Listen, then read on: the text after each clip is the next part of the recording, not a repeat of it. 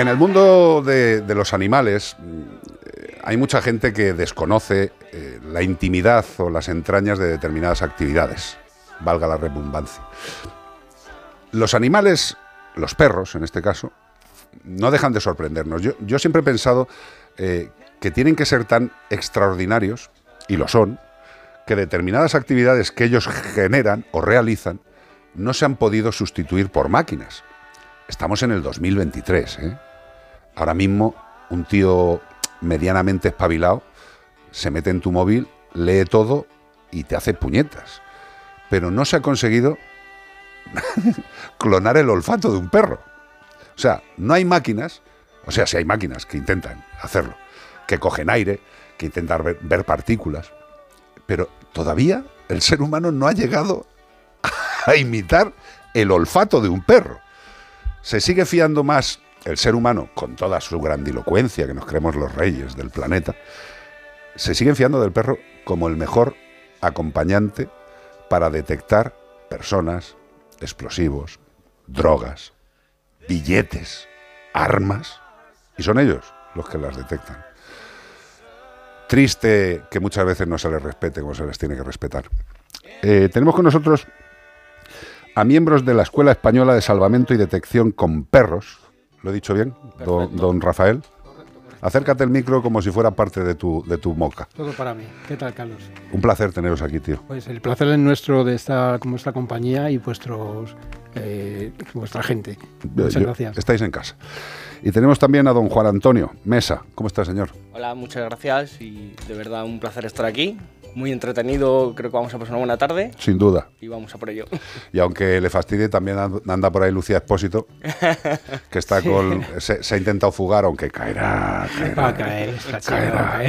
Eh, chicos, vosotros ahora mismo ¿Qué le diríais a la población? Aquí este micrófono llega a quien llega. Lo que sí que llega es a la gente de, buen corazón de los animales.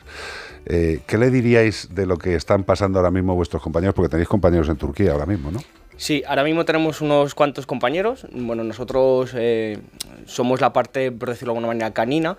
Eh, nosotros estamos integrados en el ERICAN, que es el equipo de respuesta inmediata de la Comunidad de Madrid. Y nosotros aportamos, junto con otro equipo, eh, aportamos la parte de perros, de su guía y sus perros. Y actualmente tenemos compañeros allí trabajando en Turquía que lo están pasando un poquito difícil. La situación es un poco complicada. Entre otras cosas, ya no solo por el tiempo que, van a que llevan y que les queda todavía, sino que están pasando mucho frío, la situación de los edificios, bueno, pues está siendo muy difícil trabajar allí y sobre todo nuestros perritos que al final están trabajando como, como si no hubiese un mañana los pobres. Además, eh, hay una cosa que tiene que saber la gente, que es que un perro, eh, bueno, hay, en este país y en todos los países hay, tontos a las 5, a las 3 y a todas las horas. Hay gente que dice, no, no, esto es, esto es un maltrato animal. Y digo, tú eres tonto a las 3. Vamos a ver. Eh, lo primero, a un perro lo que más le gusta es entretenerse, jugar, buscar. Correcto. Y lo único que se hace con los perros de este tipo de trabajo es enseñarles a jugar, a buscar. Y punto. Que, que, la gente se cree que. ¡Busca, cabrón! ¡Zas! ¿Qué te estás contando, payaso? Rafa, ¿qué, le podemos decir a esta gente? No, de, hecho, ellos van casi más contentos y más felices a trabajar que nosotros, ¿eh? De hecho, vamos, eh, se les ve, en cuanto nos ponemos el uniforme, eh, enseguida se activan, dirán, ostras, vamos, ¡Vamos! vámonos, vámonos, ¿no? A correr. Efectivamente, y, y, lo que, de lo que se trata es de que ellos encuentren su juguete y, están felices, ¿no? Y bueno, con, con, el, con el juguete, pues eh, lo que hacemos es buscar a la víctima. Exactamente. Eh, me, dice Bea que por los pasillos venía buscando víctimas, por, los, pasillos de Antena 3, y digo, a ver si va a haber algún cadáver y lo va a encontrar, tío, no, no macho. Estaba en modo activo, diciendo, a ver, ¿dónde venga, esconderme a alguien, que voy a buscarlo. ahora, ahora ha pasado del modo activo al modo alfombra. Relax, está en modo relax. a mí me encanta. Eh, ¿cuánta, ¿Cuánta gente estáis en, el, en la escuela? Eh, somos unos entre 25 y 30 voluntarios, dependía, sabes, nosotros somos voluntarios, entonces dependiendo de la época pues tenemos más o tenemos menos, pero sí que es verdad que somos una pequeña familia, no somos muchos, pero estamos muy contentos. Oye, y hace tiempo, eh, cuando había estos desastres, que los ha habido siempre, ahora parece que desgraciadamente la naturaleza, como decíamos antes, si le metemos mucho el dedo en el ojo a la naturaleza, la naturaleza responde, tío, eh, y está habiendo más desastres. ¿Se ha mejorado en lo que es la intervención rápida, porque la intervención rápida, como su propio nombre dice, es rápida. Hace unos años, si vosotros lo sabéis, joder, eh, estabais en las puertas del aeropuerto diciendo, ¿nos lleváis? Sí, ¿no? ahora yo creo que sí que ha mejorado. Además, eh, con la normativa INSARAG, que es en base a la que nos basamos nosotros, creo que es todo bastante más rápido y bastante más coordinado. Por supuesto, es muy difícil coordinar una gran catástrofe, siempre es muy, muy complicado, pero sí que ha mejorado en base a esas normativas. Me, he explicado, ¿no? Porque. Sí, sí, sí, claramente. joder, a mí me entristecía mogollón. Yo, joder, a la gente de, salvamento de todo tipo, de la escuela vuestra, de la gente que está en protección civil, de los bomberos, coño, que hay, hay muchos cuerpos de rescate y cada cuerpo además está tremendamente especializado, porque no es lo mismo buscar vivos, con todo el respeto, que buscar muertos. Por supuesto. Sí, sí, efectivamente. Luego también te quiero comentar que eh, al estar metidos en el ERICAN, es un equipo de INSARAC que está auspiciado por la ONU. Eh, esto hace que tengamos unas pruebas constantes, ¿eh? cada tres o cuatro años, que son muy severas, para pasar esas pruebas y si no las pasamos no nos hacen mm, equipo de este tipo.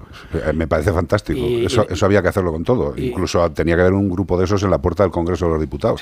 Pero eso tendría que ser cada 10 días para que no entrara ningún tonto.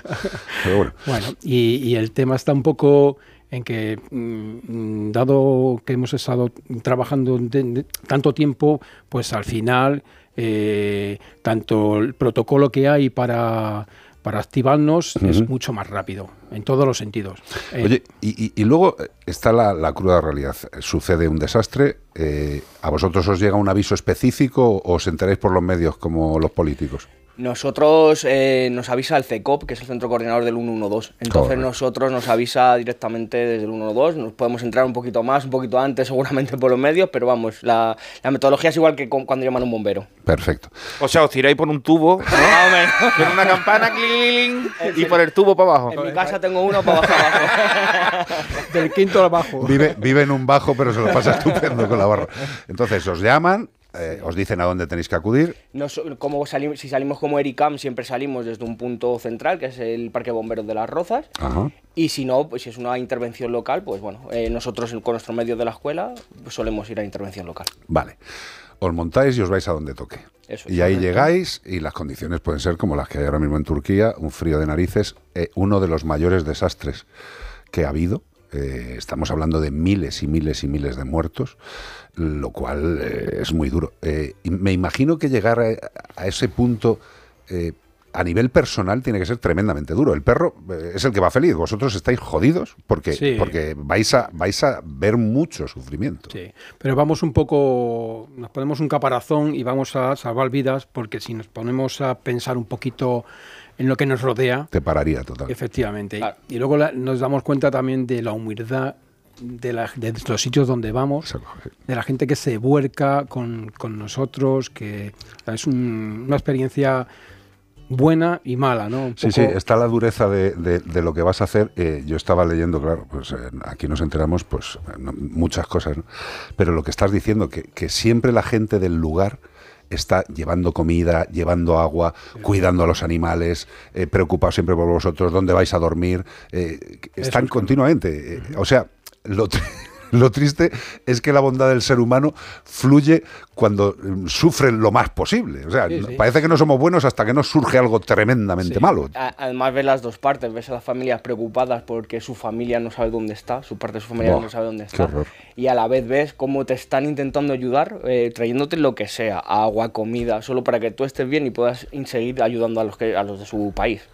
Y otra cosa que la gente tiene que, tiene que saber es que vosotros tenéis que hacer verdaderas virguerías para parar al perro y que deje de trabajar. O sea, que, que, o sea, que, hay que decirle, vamos a ver, vamos a ver, eh, relájate, Nela, relájate, que hay que descansar. Y que hay animales que incluso se hacen vamos a ver, corriendo por escombros, vigas, hierros, los animales se lesionan las patas muchas veces. Y aun con las patas lesionadas dicen, déjame vivir, que yo quiero seguir buscando. Claro. Es, flipante. el guía tiene que estar muy atento, ya no solo en. Perdón, el guía tiene que estar muy atento, ya no solo en el, en el tema de que se haga una herida, sino que además tiene que estar muy atento del tiempo de trabajo, porque ellos seguirían trabajando hasta, hasta el final. Seguirían totalmente. O- otra cosa, es que, me he tenido un problema de sonido, no te oído lo que me has dicho. vea. Eh, no, no te oigo nada. Eh, es de esas cosas. Hay un zoom. Ah, que se está viendo la perra por internet. Oh, Ah, qué bien, qué bonita. Eh, vale, perfectamente, pues se está viendo por Zoom. ¿Tiene, ¿Cuántos añitos tiene? Me lo has dicho antes, pero Siete añitos. Siete añazos. Siete añitos tiene, sí. ¿Y cuánto lleva Mi niña. currando, Nela? Pues eh, se quedan operativos a partir de los 11 meses.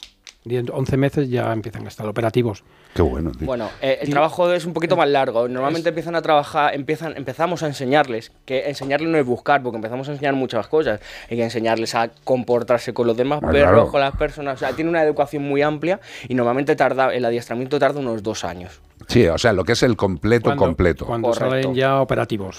Pero tenemos que pensar que, a ver, la gente que no, que, que no sabe lo que es la educación eh, es complicado. Pero es que al final eh, no es tan complicado. Es eh, haces algo bien, premio, ya está. Lo, lo que te tengo que lo que te tengo es que explicar lo que quiero que hagas. Claro. O sea, a mí me, yo me parto el pecho y lo diré siempre. Cuando alguien tiene una mascota, generalmente un cachorrete, y lo saca la primera vez a la calle, y lo lleva a un parque y lo suelta, y el perro jugando, saltando por ahí, y el dueño, ¡Toby, ven, Toby! Y Toby eh, dice, ¿qué, qué le pasa a ese tío que está chillando, tío? O sea, o sea, no entiende lo que está diciendo. Si le vas a dar una orden, explícasela. Claro, primero Alma siempre, de Dios. Primero siempre hay que enseñarlo y luego ya mm, puedes decir, oye, que ya lo sabes, hazme Exacto. caso. O sea, hacen primaria, como Eso. antes, ¿no? Hacen, eh, Sí. Luego ya pasan a otra graduación. Y, y ahora mismo, ¿cuántos perros eh, pueden estar en la escuela dispuestos a, a funcionar? Ahora mismo tenemos unos 10, más o menos. Un buen numerete. Sí, ¿eh? tenemos un buen número. Tenemos suerte que, como digo, somos pequeñitos, pero estamos a tope. Eh, ¿Cuál diríais que es el perro que más os, ha sorprendido y por qué? Pues claro, viviendo con perros, tío, yo, yo, no sé, os contaría mil anécdotas de, de lo que he flipado.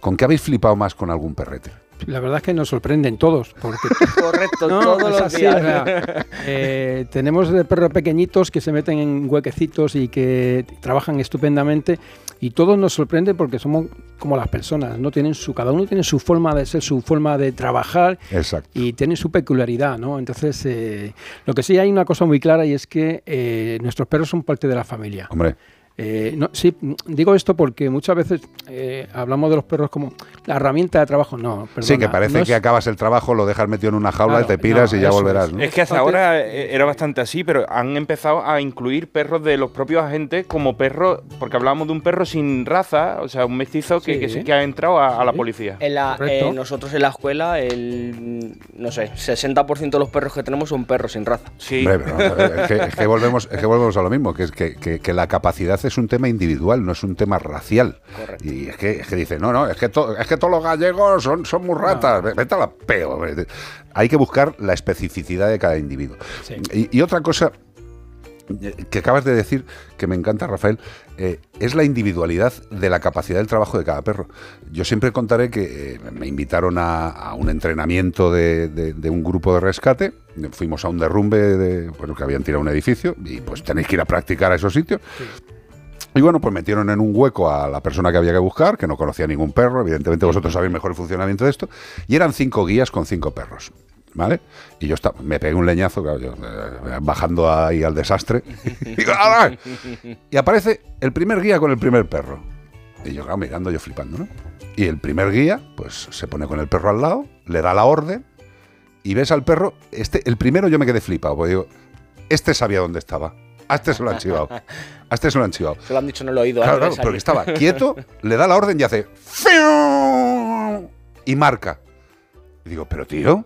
Luego otro que me sorprendió, iba haciendo zigzag, el perro. Sí, eso es correcto. ¿Verdad? Sí, sí, sí. Y- o sea que cada uno tiene su puñetera sí. forma de buscar. Cada uno coge su peculiaridad de cómo buscar y cada uno coge un olor concreto. Nosotros a día de hoy no sabemos qué olor cogen. Qué. Y cada perro seguramente coja el, el que él quiera. O sea, a lo mejor Nela ve, por, por asimilarlo a colores, a lo mejor Nela ve un rojo y mi perra ve un verde. O sea, no sabemos qué está cogiendo a día Sí, de pero a hoy. mí lo que me flipa es que pillen los olores Sí. de esa forma. Eso, y, sí. y luego otra cosa que mucha gente, no, no sé si esto, yo creo que sí, pero os lo pregunto. ¿Es cierto que el perro se- cuando marca la víctima está recta hacia abajo?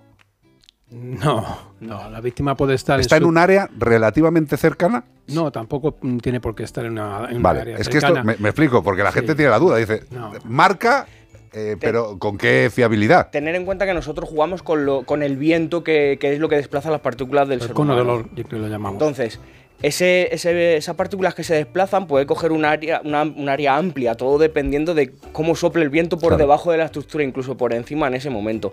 Es decir, nosotros lo que enseñamos es al perro que se aproxime a donde más olor salga, pero eso no quiere decir que la víctima esté ahí abajo, a lo mejor está 10 metros hacia la izquierda, hacia la derecha o, o un poquito más. No hay una fiabilidad 100%, pero a día de hoy es lo más fiable. Bueno, nos ha colgado, tío. Si es que ya sin marca y está debajo, a ese perro ponle un piso en Alcobendas, dale, dale dos medallas y, y Yosera para toda la vida, tío. Y luego, independientemente de que la, la víctima puede estar cuatro o cinco días metido en el escombro y el cono de olor se esparce más y lógicamente es más complicado para el perro. Siempre va a marcar donde le dé más, eh, Sí, más normal. olor, ¿no? ¿Y qué os iba a decir? El, el tema este de, de- del tiempo para encontrar a víctimas vivas eh, se habla generalmente de, de distinto número de días, están en- como en tres días, eh, pero cada uno dice una cosa. O sea, Yo me imagino que también depende de la, de la persona, de la edad de la persona, si le ha pegado un leñazo, una piedra, no, yo qué sé. Claro, La eh, climatología. Tener en cuenta que no tienen agua, que no tienen comida, entonces depende mucho de las capacidades que tenga esa persona de subsistir sin ello. Totalmente. Como norma general, lo que comentabas, 72 horas. Que hay, hay casos en los que salen más, pues por ejemplo ayer sin ir más lejos, la UME. Sí. Entonces sí, por supuesto, hay, hay más gente. A mí me flipa, tío, esto, de verdad. Os lo digo absolutamente. De, eh, volvemos a lo mismo. Los que queremos a los animales y nos gusta entender sus capacidades es flipante. Y luego hay otra cosa también que me sorprendió, que me contaron, de un perro que estaba eh, entrenado absolutamente para droga. ¿Vale? Eh, y por lo que fuera, vosotros lo sabéis, pues evolucionan, cambian y le vieron que podía ser más operativo para armas para detectar armas. Y pues de estas curiosidades que os habrán pasado y por eso induzco para que me contéis alguna vuestra, pues llevaron a un perro a un barco que creían que hacía tráfico ilegal de armas. Y bueno, pues el perro empezó a marcar, empezó a marcar un sitio, empezó a marcar un sitio y, y, pues, yo, pues, de- destrozaron medio barco, y es como el chiste, ¿no? Y el perro dice- diciendo, pues yo qué haga?".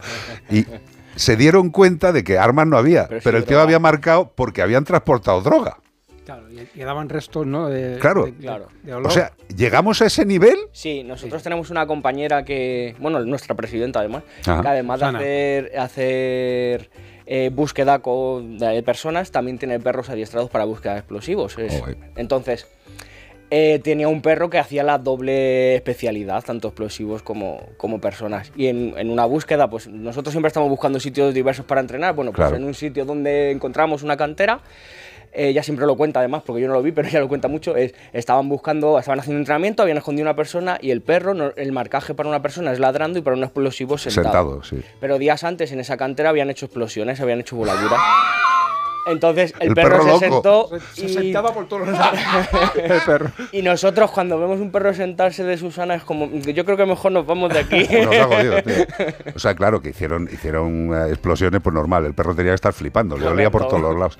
Eh, otra cosa, eh, ¿vosotros creéis que la sociedad verdaderamente os valora a día de hoy? No.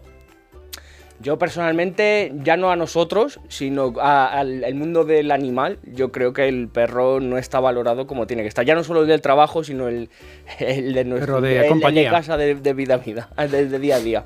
¿Y y vosotros creéis que, que, eh, por ejemplo, eh, el tema de, de las intervenciones asistidas con animales para personas enfermas, hay tal cantidad de, de- de actividades que no están suficientemente promocionadas. O sea, yo siempre digo que los perros tendrían que estar incluidos en la, en la seguridad social. O sea, Sí, eh, correcto. yo- pero lo digo totalmente Sí, en serio. no, la gente dice, tú estás loco. Digo, no, no, perdóname. Nosotros con, con la Fundación Mascoteros teníamos también, eh, hicimos una variante también para el tema de, de las intervenciones y conseguimos, yo creo que fuimos, eh, me da igual si los primeros, los segundos o los terceros, me la trae el pairo, pero conseguimos que, que un gran hospital, un gran hospital, que tampoco voy a decir, me da igual, que un gran hospital hiciera una prueba verdaderamente importante con la intervención de animales. Y metimos en tres áreas, eh, geriatría, eh, chavalines con distintos problemas de, de, como digo yo, de hiperactividad o similares, y también en personas que tenían discapacidades eh, físicas eh, para hacer la vida normal. Motrices. Exacto. Bueno, lo- lo- todos los médicos del hospital, había algunos reticentes, meter al perro, tal, no sé qué. Al final no metimos a los perros en el hospital, pero había un área de visitas eh, y ahí nos dejaban trabajar. Todos los médicos flipando, o sea, diciendo, no, no, es que esto no os vais a llevar a los perros, ni de coña. ¿Por qué no nos damos cuenta? ¿Lo contamos poco o, o- o somos tontos? O, no sé. ¿Vosotros por qué pensáis que, que hay este distanciamiento entre la bondad del, del acto y, y- y la sociedad y el apoyo? Porque apoyo hay poco. Sí, no hay, no hay mucho apoyo, la verdad. Y es verdad que, que para cierto tipo de enfermedades, incluso eh, que des- detectan todo tipo de, de Azúcar, enfermedades, azúcar, eh, de ca- tipo de cáncer, tipo y, y bueno, no, no, no, se, no, se, no se ve mucha ayuda, no se ve mucho apoyo en ese sentido. ¿no? Yo, creo, yo ah. creo que seguimos en un país que todavía le falta un poquito de educación en el respeto hacia los no racionales. Fijaros con el COVID, o sea que es que detectaban el COVID perfectamente, Sí, pero sí, sí. perfectamente. A día de hoy, perros, por ejemplo, lo de detección de subidas de azúcar, que para mí creo que es, son algo muy importante, sobre todo para niños, por ejemplo, en vez de tener que estar pichándole todo el día. Eh, como no hay eh, alguien que los, propo- los promocione lo- o los proponga, sino los haga, y hay que cada familia tiene que pagar el suyo, es un coste muy elevado que hay familias Mucho, que no se puede mucho, permitir. Entonces, a día de hoy, nuestra sociedad yo creo que no está preparada para eso. Y han salvado muchas vidas. Hemos dado noticias aquí de perros que han avisado un poquito antes y han podido a- Sí, a- sí, sí. ayudar a la persona con hipoglucemia. Pero, pero lo cachondo, lo cachondo, lo cachondo, bueno, sería sorprendente, no Sí. cachondo, es que mm, hay un gran número de perros que les fluye esa, esa forma de hacer. Es decir, que no están entrenados y avisan. A mí una de las cosas que más me sorprendió, que pasó hace mucho tiempo, yo creo que fue de los primeros casos que se relacionó la capacidad de un animal con detección de cáncer, y y no sé si esto lo sabéis, eh, fue un gato. Un gato que pues, eh, tenía la manía, la, la dueña consideraba que era una manía, que le lamía siempre un sitio muy concreto del brazo. Qué curioso. Un sitio muy concreto del brazo. Un gato. Que los gatos también sería Sí. otra parte. ¿eh? Y la mujer, oye, pues, el gato, tío, es que me va a acabar taladrando el, el brazo. Y alguien le comentó, dice, a ver si vas a tener algo y el gato lo está chupando. Pues se fue al médico y tenía un melanoma que no se veía. O sea, tenía un puñetero cáncer ahí. Ahí. O sea, no en otro- no, no, ahí. Un gato. Tenemos que entender que tienen unas capacidades olfativas, sensoriales, tanto los gatos como los perros. Evidentemente el perro gana, pero yo creo que gana también por desconocimiento del gato. ¿eh? Sí, bueno, sí. Lo que pasa es que enseñar- enseñarle a un gato, ve- vete a un, de- vete a un derrumbe y busca al gato y dice, vete sí. tú que yo me quedo de casa. Oye, tío". lo hacen con las ratas para las minas, ¿no? Para que no exploten. Las Hay ratas. mi- ratas que... Eso lo sabía la rata de detección de minas, que una de- pasada. y, y Nela, eh, ¿en qué caso ha estado metida ella? ¿Qué ha o sea, ¿cuál es su hito? ¿Ha conseguido algún...? Su hito, eh, bueno, eh, sobre todo en búsqueda de, de personas ¿De mayores personas? en grandes áreas, Ajá. que es- está más, un poco más especializada. Gente con en sí. Alzheimer que se pierde de Correcto. casa y, lo- y los encuentran con una, con una ropa suya que ellos huelan, No, no, lo rastrean. no, no, Eso es de las películas. De rastro. Sí, bueno, también las películas, pero es de rastro. No, no, eh, se hacen batidas, se hacen cuadrículas de Ajá. Y se van haciendo batidas donde se vio la última vez a la, a la persona. la persona ¿Y cómo mayor. sabe el perro que, a la persona que está buscando? No, porque- Busca personas. Claro, eh, eh, sí, además lo curioso es que mm, puede eh, cruzarse con alguien que está buscando también y no le hace caso, pero sí que va a bu- a buscar a la, a la víctima. Sí. Y, en, eh, a ver, normalmente una persona que se pierde pues está acachada en el suelo, tirada, está en- no está de pie andando normal. Está perdido, del está- caso. está mal, sí. Eso es. Y más si transcurre algún que otro día. Entonces eh, ellos eh, enseguida marcan, lo- y además lo Oh. marcan con mucho cuidado. Sí, sí, sí, sí, sí, Vimos sí. una noticia hace poco de un señor mayor que se perdió en el, deci- en el desierto de México y su propio perro lo encontró. La policía llevaba da- dando batida, pero el perrito que nadie le había dicho que lo buscara, Sí. dijeron, vamos a seguir al perro porque parece que va hacia algún sitio y ahí estaba el señor, como usted dice, acurrucado en un, en un arbusto pues, sin comida, sin nada. Se había perdido pues era un hombre mayor. Sí, sí, sí, sí. Nosotros el año pasado, en, en- en enero o en Diciembre. diciembre, ¿no? Pues encontramos una persona mayor de este va con su perrito pequeño, hicimos la batida de la cuadrícula y, y uno de nuestros perros lo localizó, ¿no? Y, y en vez de irse a jugar con el perrito que iba, no, se fue a marcar, o sea, lo tienen tan No, no, no, centrado que pe- se fue a marcar a, a la persona mayor y no le hizo ni caso. Normalmente dos perros se juntan y se ponen a jugar o a ladrar. Se fue directamente a la víctima a marcarle y bueno, lo encontramos, gracias a Dios. Yo, yo siempre pienso bien. que los perros de rescate trabajan como los chinos, y no lo digo en el sentido peyorativo. O sea, eh, eh, empiezan y acaban, empiezan y acaban, empiezan, y si os montaran una huelga sería trabajando más. Sí. O sea, no, eso es Tenemos que pararle las, las patitas porque, porque son seres humanos también. ¿eh? Escucha, eh, eh, y, y tenéis al, y los jubilados qué hacemos con ellos? ¿Les Pues ponemos en un piso casa. en Alcobendas? o? Cada, un, cada guía se Casita, queda con, su jubila- con sus perritos en jubilados. casita cuidándolo hasta, vamos, eh, pero vamos, en el, mi lado de sofá ya lo tengo, lo tengo ocupado ya. Eh, ¿Qué te iba a decir, Lucía? Y acerca al morranda.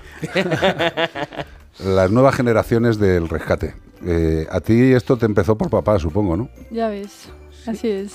Eh, ¿Cuántos perros han pasado por tus morretes que hayas visto en Pues casa? en mi casa dos. Nela, Ahora mismo hay dos. Sí, Nela y Luna, que fue otra como Nela Ajá. y falleció y pobrecita sí, lamentablemente. ¿Pero cuándo se fue, pobrecita? Hace ya En el tiempo. 2015. Sí, Bueno, ya hace, ya Sí, hace un bueno, ratito, sí, pobrecita. sí, Eh, ¿Y qué te iba a decir? Eh, ¿A ti esto te gusta, me imagino, pero por papá o porque lo has sentido y te mola a ti? porque a mí de pequeñita pues me llevaban a entrenar y a mí me encantaba ir. Yo siempre estaba deseando que llegase el día para entrenar con ellos.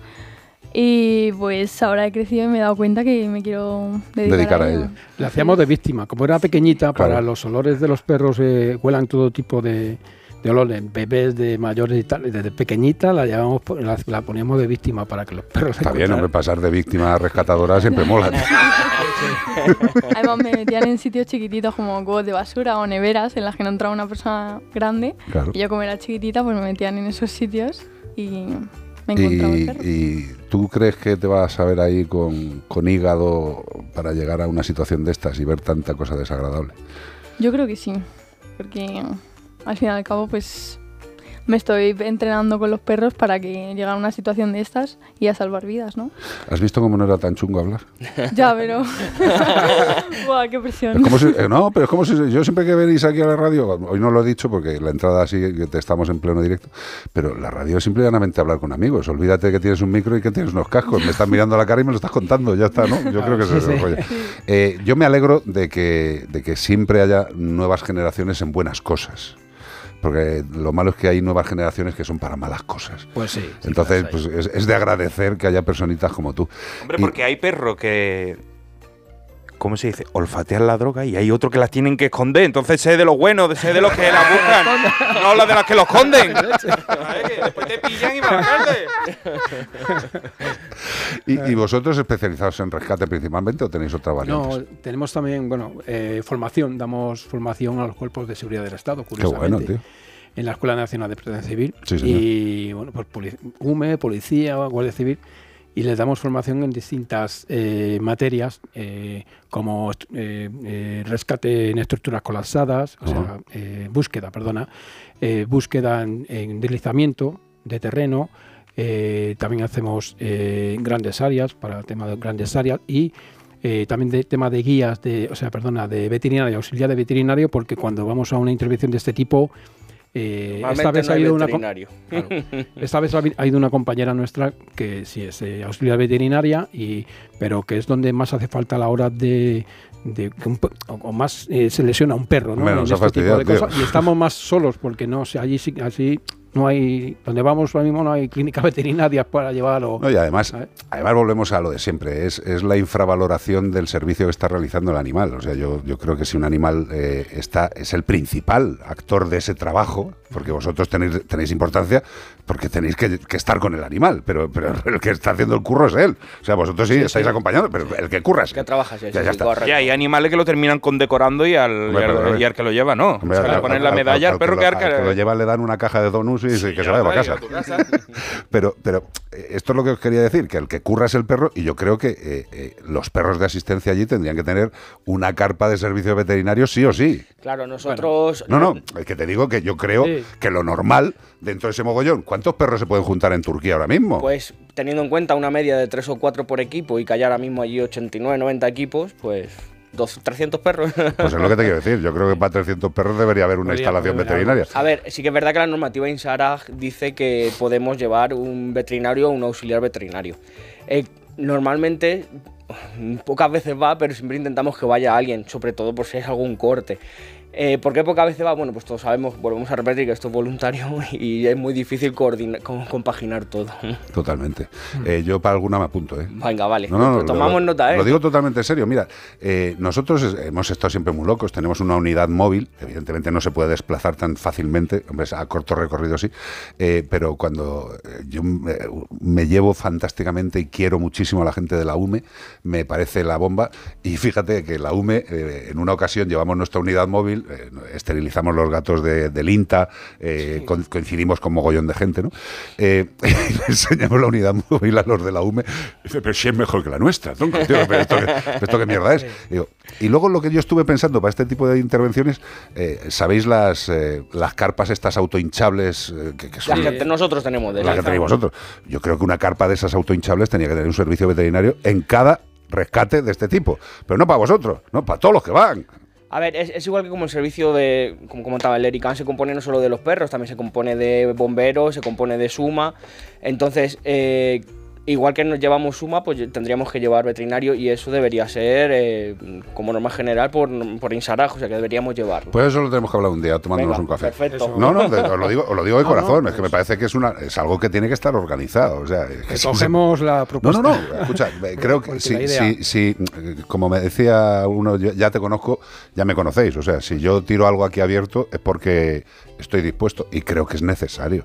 O sea, pensando en los perros, macho, ya no solo que se hagan una herida, es que un perro se puede partir una pata. Sí. Eh, No, no, o sea, sí, Y dice, no, no, se ha partido una pata en Turquía, ¿qué le pones hasta que le llevas a España? Hombre, cúrale allí, alma de Dios.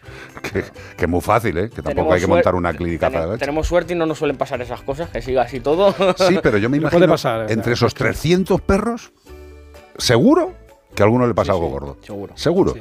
O, o una, o un inicio de dilatación de estómago, porque eh, por muy bien que lo hagáis, el perro ha currado como una bestia, tenéis que controlar en darle el agua. Claro, Sí, claro. el agua, la comida, todo. Exacto. tiene- Que es que no es como en casa, dice, no, come tres veces al día. No, no, aquí come según las horas de trabajo. Eso es. Y, de- y luego dependiendo de lo, de lo que descanse luego. O sea, que es Totalmente. un poco.